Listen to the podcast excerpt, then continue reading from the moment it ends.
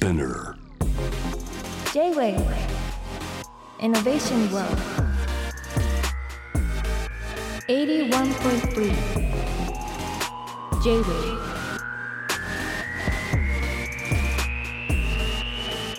通りすがりの天才カートンがナビゲートしている j ブイノベーションワールドここからロートイノベーションのコーナーでございますが今夜はブイヨンから全て手作りのご飯に合う創作イタリアン弁当を絶対に食べてほしいお弁当専門店イタリア食堂食ってけて店主の佐藤健一さんをお迎えしていますこんばんはこんばんは。よお願いしますろしくお願いします。本当はあれですかこの時間は仕込みたい時間ですか？えそうですね。普段はだいたい夜は10時、早くて10時、12時ぐらいまで仕込みしてます。ああ、はいじゃあ今日はあ明日もどっか出てるんでしたっけ？明日は休みです。あ、はい、じゃあ今日はちょっとお休みだったからね出たかもし。れないですねバババッと片付けてはいきました。ありがとうございます。はい。あのね、食ってけてというですね、僕が本当に足しげく、本当に足しげく僕通いましたよね。はい。来ていただきましてありがとうございます。なんとなく、まあ僕、何、何者か分かんないかもしれないですけど、変な雰囲気の人いたでしょ？いました。はい。すごい変な雰囲気の方がいました。はい。最初本当ね、白衣着てたんですよね。はい。来てました。だから先生かなと思ってたんですよね。でもなんかいつもベースボールキャップかぶってるし、すごいなんかこう、砕けた感じのカジュアルな先生だなと怪しいですよね。でもなんかあれなんですよ、佐藤さんも、なんか配膳しながら僕にたまに話しかけてくれるんですけど、で僕のキャップとかね、はい。でも僕なんて言うんだろうなその一般のなんだろうな並んでる人からするとやっぱね佐藤さんスターなんですよ。結構なんかスターみたいな感じでスターに話しかけられたからちょっとなんかびっくりしちゃって、な変なモゴモゴしてましたね多分ねその時にね。はい。はい。なのでね改めて。じゃあちょっとリスナーの方にですね改めて自己紹介をお願いします、あはい。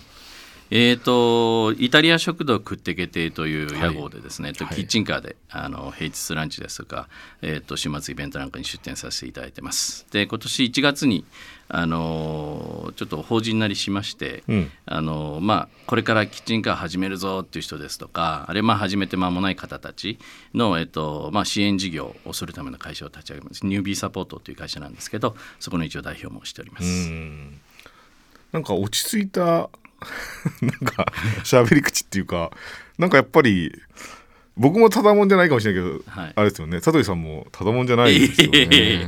普通のただのおっさんです。はい。あのそう僕がずっと通ってた昭和医大を本当すごい人気あるのにこの11月で辞めちゃったじゃないですかはい。これなんで辞めちゃったんですか？あのーまあこれまでも結構、まあ同業者の人たちから、うん。まあそれについていろいろ言われて、昭和大に限らずですね、来たんですけど、あのちょっと僕の中で2つ理由があって。で一つはやっぱりそのこと仕事に関しては、ん。なんていうんですかねその居心地の良さを感じた時っていうのが、うん。うん。もうなんかこう次の段階に向けての挑戦をする時期なんじゃないかなっていうふうに思ってるのもあって、うん。まあその死ぬまで成長し続けたいっていう気持ちはそうさせてるのかもしれないですけど。だって言ってること一郎と同じですよ。いや本当ですか？えでもだってはい。まずだってキッチンカーで知らない場所に行って、はい。そこでお客さんをつけるのがすげえ大変じゃないですか。そうですね。なんでせっかくお客さんついたのに行っちゃうんですか？え多分ねもう一つの理由にちょっと関係してるかもしれないんですけど、要はそのまあ僕ら出店者側からするとあの、まあ、たくさんお客様ついてくださって、たくさん売れるうん。現場っていうのはものすごく、まあ、いい現場ですよね。うんでそう僕そのいいものっていうのは、その独り占めしないで、うんより多くの人とシェアするうん。ことがきっと、まあ、いい世の中を作っていってくれるんじゃないかなって思ってるところがあって。へー。はい、なのでこう、まあ、今一生懸命頑張っている、あのまあ、まだ若いキッチンカーさんとかに、まあ、次もし譲ることができるのであれば今度その人に出ていただいてでその人はまたそこで頑張って実績を残したらまたその人が次の世代の人に譲っていくみたいな、ん。なんかそんな形ができたらいいななんていう気持ちもあったりします。確かに僕今日食ってけてさん跡地行ったんですよまた。なんかもうなんて習慣になっちゃってるから、はい。行ったらかつて食ってけて食ってけてさんがあったキッチンカーのところに、はい。やっぱ行列できてましたよ。あ本当ですか。ああそれ嬉しいですね。だからそのお話は分かりますね。やっぱりちゃんと行列を作るところには、はい。まあ、行列残りますよね、はだから多分受け継ぐことになってるんでしょい、うね。めちゃくちゃ嬉しいです。うん。はい。だからねまあ、言葉だけだったらねなんだろうと思うけど本当に僕見てきているから だって中目黒もやってましたよね。やってました。はい。中目黒もいなくなっちゃいましたよね。そうそうなんです。はい。なんで人気出たらいなくなっちゃうんだろうなと思って。はい。不思議ですけどね。でもなんかそういうポリシーもね、はい。あっての味なのかなと思いますけど。だからそんな悟りさんがですねもともとなんかずっとだって飲食やられてたわけじゃないですもんね。じゃないですねはい。どんない人生だったんですか？えー、と高校卒業して、で、まあ、一応その、まあ、当時は進学校の一部だった高校に行ってたんですけど、えー、とそこを卒業して、まあ、みんなからその、まあ、大学受験からの逃避だよねって言われながら、うん。えー、とアメリカに行ったんですね18年の時に。うんうん。で、まあ、2年半ぐらいいてで二十歳の時に帰ってきて、うんで、まあ、いろんなバイトをしてですね。でそうこうしているうちに英会話スクールっていうのの、まあ、立ち上げに携わることになってでそんなことをやってでそれからえっとまあフリーランスでですけど映画の字幕付けですとか、うんうん。あの翻訳とかそんな仕事をやってました。はいだから英語はすごい堪能なんですか？えまあ一応はい。一応 TOEIC もう何十年前に取ったスコアですけど960って。めちゃくちゃすごいじゃないですか。えー、すご意外ですよね。あでもあれですか？その海外行かれた時に、はい。やっぱり自分の美味しいものっていうのを食べてたってことですか？え自分のご飯ですか？なんか海外行った時に。海外行ってなんかはい。味の記憶が僕ある人が出出た飲食って向いてんだろうなと思うんあですけど。ーいや当時食べてたのは、まあ、うち両親が公務員地方公務員なんですよ。両親というか父親が母親は専業主婦でしたけど、でまあ決して裕福な家庭ではなかったので。でそこに持ってきて親のすねかじりでアメリカに行っていたのであのまあなんていうんですかねその仕送りをしてもらってたんですけど、毎月電話をしては、あの来月もっと減らしてよ。もうちょっと大丈夫だよ。こっち安いからとか言いながら、どんどん減らしていったらですね、それこそあの月の一番最後の週とかになるともうお金がなくて、であのそれこそ自販機の下を覗き込んでコインが落ちてないかなとか いや本当にそういうことやってたんですよ。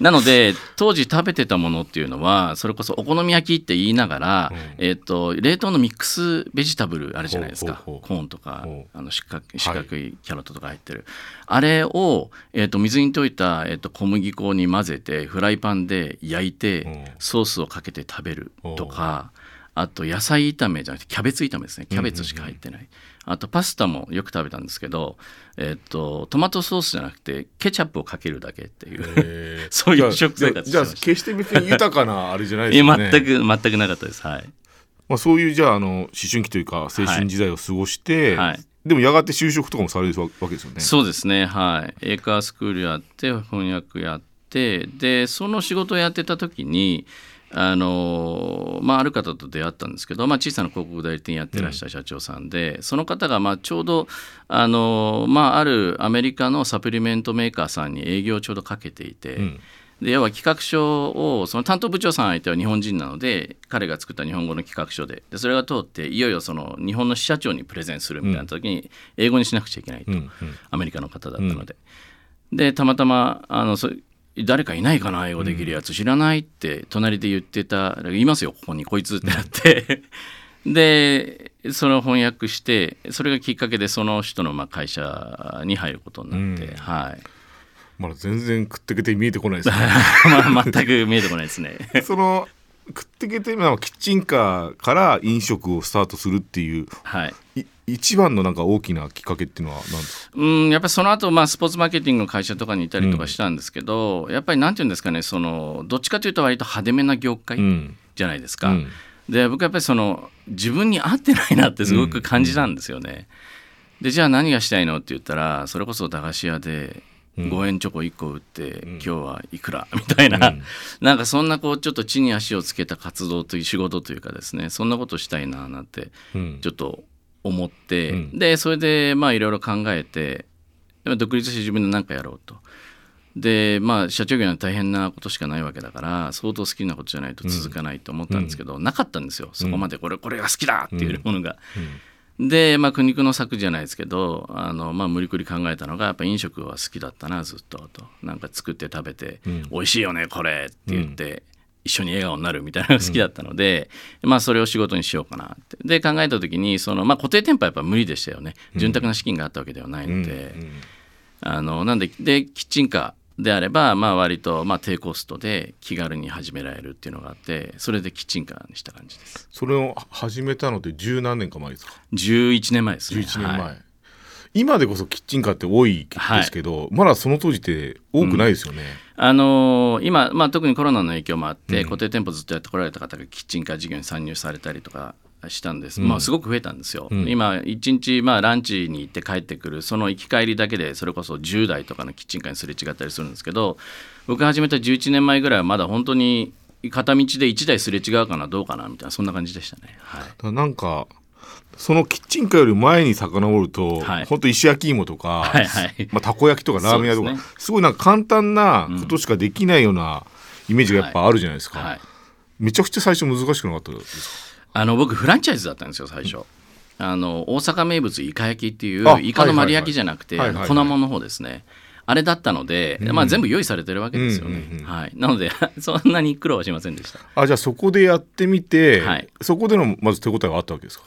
えなかったですね。あ のえっと、ああいうものってやっぱりそのスーパーさんの軒先とかで営業させてもらうんですけど、朝それこそ7時とかに行って丸1日営業して、うん。夜10時とかに終わって、で売り上げ1万5千円とか、うんうん。本当そんな感じでした、うん。もう食っていけないなっていうか、うん。もう家族も子供もいたので、うんうん。これではやっていけないぞっていうのは最初の3年間でしたね、うん。はい。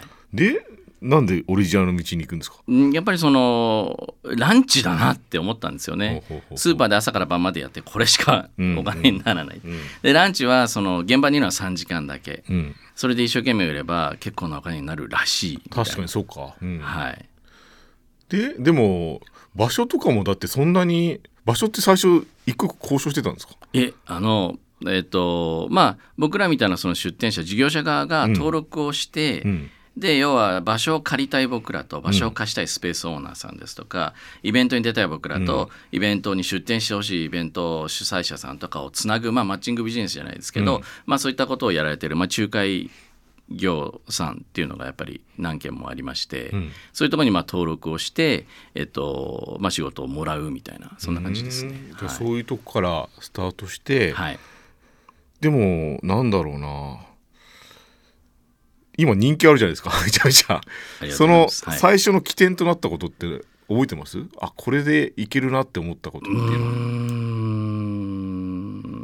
は。これでっていうのは多分なかったと思います。もうひたすら今もそうですけどランチに変えてまあそのもうイカ焼き始めて1年目から、うん。3年目からランチやろうとも決めていて、で3年目から始めていまだにひたすら必死です毎日。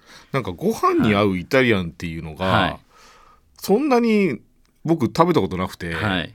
そんなにないような気がしてはい。あと塩分とかの配分が結構ちょっと独自じゃないですか、はいご飯に合うイタリアン自体がないから。はい。あれめちゃくちゃ開発難しくなかったですか？えあのえっとやっぱりねランチってどんなに美味しいパンを出すお店よりも、どんなに美味しい麺を出すお店よりもやっぱりご飯なんですよ、うん。特にキッチンカーに関しては。ほうほうほう。ご飯物を出すお店は圧倒的に強いっていうのがあってやっぱご飯だなって。でそれで始めてで実は最初はねもっといろんなことやってたんです。あの自分で作って美味しいと思うものを持ってって売ってたみたいな、うん。で全然売れなかったんですけど、うんである日大手町で出店した時に、はい向こうの方から、まああのまあ、若い OL さん3人組の声が聞こえてきて「あちょなんかイイタリアン来てるイタリアン!」でその時は僕の1台目のキッチンカーっていうのは白緑赤っていうー。配色だったんですよ。でイタリアンと思われてでさ「おー行こう行こう」って言って目の前に来たんですけど目の前に来てうちの看板見たら「おなんこれ全然違うじゃん」って言って帰ってっちゃったんですね。あでそれ見た時に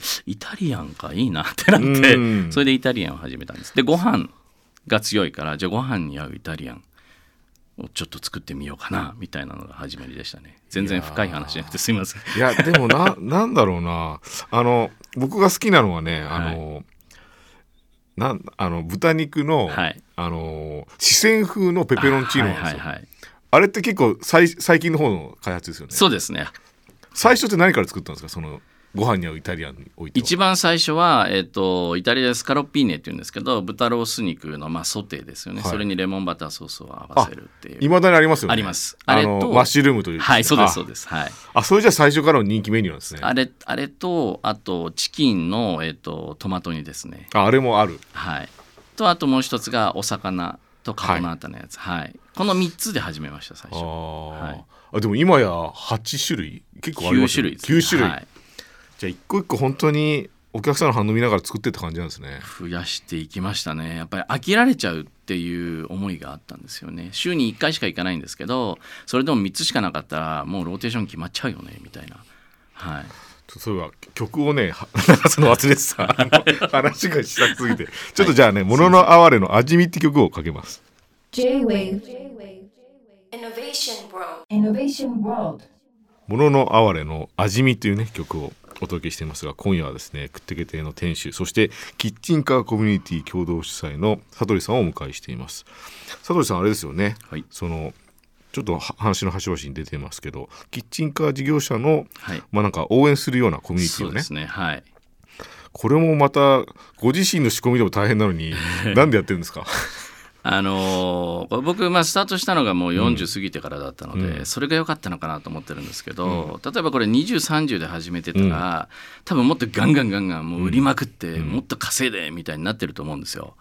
でも僕のこの年になるともう先が短いのは分かってるのでやはりその人にためになることをやりたいなっていうようなまあ気持ちがうあの湧いてきてですね、で僕自身がものすごく素人だったのでものすごくたくさんの失敗をしながらここまで来てるので、まあ、なるべくその今の新しいですね夢と希望に満ちた若い人たちは、まあ、そういった二の鉄を踏むことなく最短でこう軌道にあの乗ってもらいたいなっていうそんな思いでやってます。それ例えば、はい。うーんくってけ亭さんのレシピを分けたりするんですか？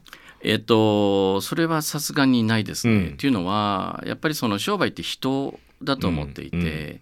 だその提供するものってその人が作ったものじゃないと意味がないっていうのはやっぱりあるんですよね。なのでもちろんあのこれ、えーこのレシピくださいって言われたらもう全部差し上げます。全然何一つ隠すことなく差し上げますけど、多分その方がそれをやっても同じような結果にはならない、ただある意味今話してと思ったんですけど、その人がそこに自分なりのアレンジを加えれば、さらにいいものが生まれる可能性はありますね。確かに。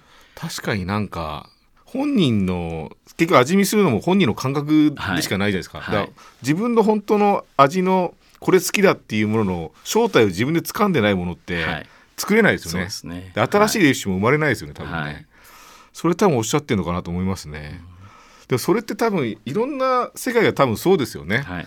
なんかやり方だけ教わっても無理ですもんね、はい。自分が何で面白いと思ったかとか何が美味しいのかってやっぱりね、探求しないと難しいかなと思いますよね。はい。で今の探探求されてるのがまさかのカレーっていう。どういうことなんですか？これねあのカレー自体をこうなんとかしようとかいうことでは実はなくて、ん。あのまあランチの需要ってもう本当にキッチンカー全部あのこう動員してうん。かかっても全く足りないぐらいの需要が特に東京なんかではそうですよね。ありますよね。常にランチ難民の方いらっしゃいますよね,、ね。地域ごとにね、うん。なんですけどじゃあそのえーまあお客様たちっていうのが皆さん同じ方向を向いてるかって全然全然違ってやっぱその方のライフスタイルですとかあるいは経済的な理由まあいろいろあると思うんですけど、まあ、毎日ねそのランチに2,000円かける人もいればまあコンビニでおにぎり1つとカップラーメン1つで300円ぐらいで収めますという方もいるわけででその中のどの需要っていうのがキッチンカーに向けられているのかなっていうことを考えて、そこにはまるものをあの始めたのが第一弾がカレーでした。うん。はい。それがこん、えー、と今月からの金曜日はそれにはい。当てると、今日初日でした。い、かがでしたか？いやあのあありがたいことになかなかあの、まあ、美味しかったよって。お実際あのおかわりしたくなるおうちカレーライスっていう名前でやってるんですけど実際おかわりしてくれた方も今日いて。ああそうですか、はい。はい。なんか佐藤さんはなんかねちゃんと告知してくれないっていうのがあるんですよね それ怒られますよね多分ね。あの、はい、よく言われます。はい。いやでもそこもなんか なんかフェア精神があるんですよね。フェアプレー精神っていうか。何なんですかね。なんかこうよくねそのまあ開業すると友達とか親戚とかにね、こう始めました、うん。いついつどこでやります？で来てくださいって言うんですけど僕最初からそれやったことなくて。ああでもそれもわかるな。すごい言われました友達からも「なんで言わねえんだよ」行くのにって。で僕はどっちかっていうとその僕のことなんか誰一人知らない土地に行ってそうですよね。もうあのもうマッパで勝負したわけですよ。うん。でそれで結果が出て初めて意味のあることかなっていうのもあったりするので、はい、めちゃくちゃフェアプレー精神ですよね。でも確かにそれもなんか同じさっきのキッチンカーのねレシピの話と同じで、結局自分で掴まないとはい。ダメですよね、おっしゃる通りだと思います。はい。だからすごいおっしゃることわかるしこれはもう本当に飲食の世界だけじゃなくて何かを作る人はみんなね、なんかたどるとこかなと思いながらお話伺ってますけど、はい。じゃあねカレーそっか。カレーでもどこで食べれるんでしたっけ？カレーはえっと大田区東海っていう、遠いんですよね。めちゃくちゃ遠くて しかもそのあの、まあ、いわゆる巨大倉庫ビルなんですよね、はい。でそこの中で働いてるテナント企業の従業員さんたち向けにやってる。でもちろんねあのそこに関係ない方たちも入ってきて食べれるんですけど、まあ、そういう土地なので周りに何もないわけですよ。最寄りの駅もすごく遠いし。またそういうとこ選ぶんですね。あの、そこにねあの来たいって言われると、そこはやめといた方がいいですよっていうぐらいのところです。はい。はい。じゃあそこね大田区お住まいの方はぜひね、は い探してみて。あんまりねみんなで行くとまたいなくなっちゃうから こっそり行ってくださいね。はい、じゃあですねそんな佐藤さんにですね、はい。ちょっとでかいテーマっていうかイノベーションワードなんで、はい。だから日本の食どうなると思いますかって話も日本の食。えっ、とね日本の食はどうなるかは分かりません。分かんないですけど、うん。あの僕ちょっとすごく感じてることがあって、うん。食に関してですね。そのまあなんていうんですかねそのまあ快適さとか便利さを、まあ、ずーっと、まあ、みんなして僕もそうですけど追い求めてきた結果まあ、今すごくよ便利な世の中になってるじゃないですか、例えばあのもういつどこ行ってもお金さえ出せばうん。何でも手に入るみたいな、で食も当然そうですよね。でそれはいいのかもしれないんですけど、まあ、その反面なんていうんですかねそのちょっと自分でちょこっと時間かけて、うんあのスーパー行って買い物してきて、うん作って食べてみるであんまり美味しくなくてもあの割とそんなちっちゃなことで幸せというか、うん満足感を得られるっていうか,、だそういうなんかあのなんていうんですかね世の中に戻ってほしいなっていう気持ちはちょっと食に関してはあって。ちょっとそれをあのベースに考えた通販を来年あたり始めたいなと実は思ってます。はい。それ楽しみですね通販だったら結構ありがたいですよ ただあのよくね通販の話すると例えばまあうちのじゃあトマト煮とか出来上がったものをじゃあ冷凍して売るんだねって言われるんですけど、全然そうじゃなくてあの出来上がったものは売らなくて。いやな変な変な精神だな。ソースなんですよ。うん。そうですね、はい、一番手間かかるのはソースなので、はい。そこはあのご提供するので残りは自分で買ってきて自分で調理して食べてみましょう。すごく美味しくて楽しいですよみたいなそんな通販売れんのかっていう話なんですけど、ありがとうございます、じゃあちょっと最後にですね、はいもうね数たくさんいると思います佐藤さんのお店のファン地元いろんな土地土地ではい、佐藤さんのファンになったけどどっか行っちゃったっていう 方にちょっとじゃあ一言すいません、はい、ごめんなさい。あのー本当ありがとうございますしかないですね。あのーなんていうんですかね、そのよくえ過去に戻れたら何歳ぐらいからリスタートしたいみたいなこと言うじゃないですか。僕それなくて、うんいろんな失敗もしてきましたし、あいろんな経験いろんな人と会って、でその結果として今の自分があると思ってるので、あの本当に過去に出会った方々、本当に各ね各地で毎週のように通ってくださって雨の日も風の日もあのキッチンカーランチ会に来てくださった方々一人一人に本当にありがとうしかないですね。うん。はい、だからねくってけてさんのツイッターとか、はい。フェイスブックとかあるから、い。そこでねもしか近いとこあったらねね、そうなんです。7年ぶりに来てくださる方とかいらっしゃるんですよ。うん。そうですよね。はい。はいだからそれもチェックしながら皆さん待ちましょう。はい。今日はいろんなお話を伺いましたありがとうございますありがとうございました。今夜はくってけ亭の悟りさんをお迎えして食についてねいろいろ伺いました、えーまたお店伺います今夜はありがとうございましたありがとうございました。Innovation World. Innovation World